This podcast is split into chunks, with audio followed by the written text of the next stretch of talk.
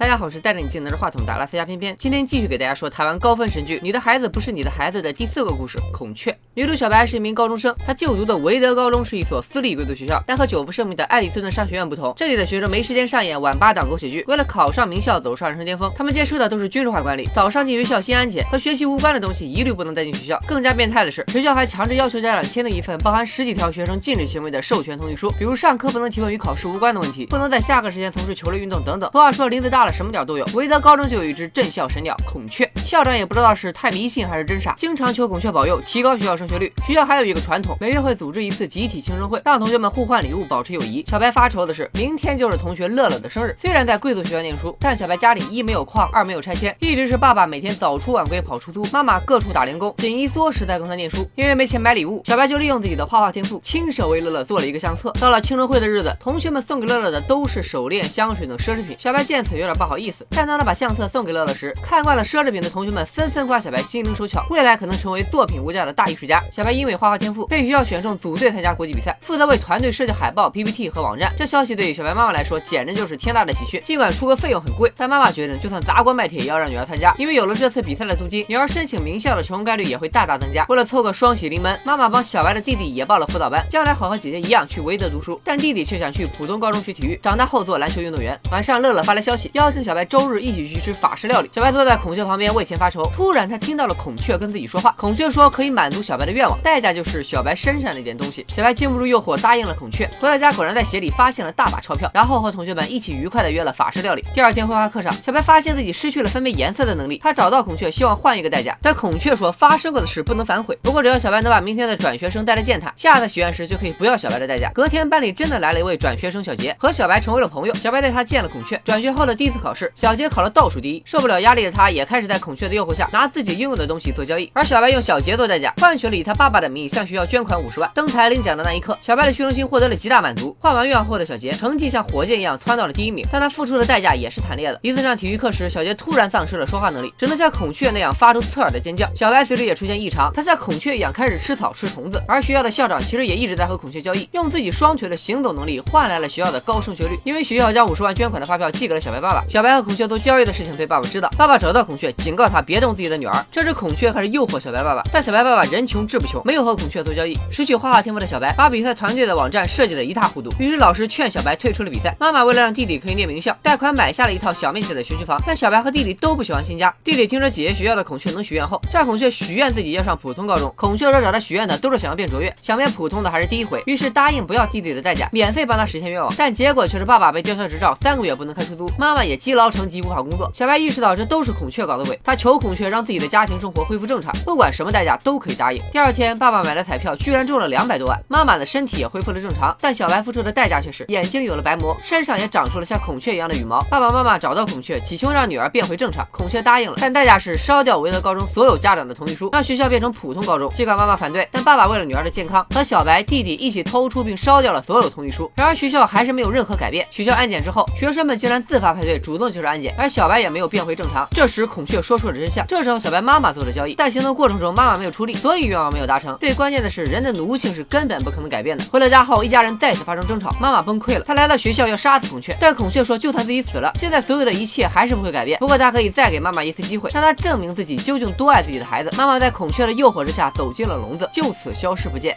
时间一转，两年过去了，一家三口在孔雀笼旁野餐。小白早就恢复了正常，弟弟步小白的后尘，考上了维德高中，而妈妈已经整整失踪了两年。不过小白一家人或许也猜到了，笼中的孔雀应该就是妈妈变的。而最后的彩蛋也证实，两年前那晚，妈妈许下愿望，希望小白变回正常，弟弟考上维德，然后自己化身成了一只孔雀。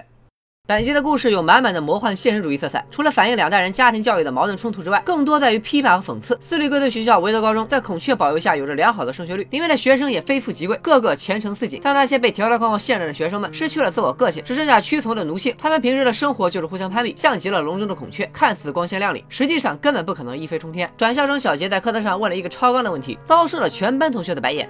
不会考的不要问了。还有现在开发国家的工业。孩子们之所以读书上学，到底是为了学习知识，还是为了应付考试换一张文凭呢？小白本来成绩优秀，又有艺术天赋，但在贵族学校，为了维持所谓的友谊，逐渐迷失自我，竟然拿自己身上最宝贵的天赋去换一时的光鲜亮丽。而妈妈为了让女儿考上名校，改变命运，甚至不管小白的身体健康，这是多么可怕的功利主义！现在只有家里人看得到你不一样，就忍耐一下，等你考上好大学，妈妈再想办法把你的脸变回来。当然，小白妈妈也是一个悲情的角色。最后，她为了让自己的孩子变回正常，牺牲自己变成了一只孔雀。也许错的并不是小白的妈妈，而是这个贫富悬殊、物欲横流的社会。今天就说到这里，拜了个拜。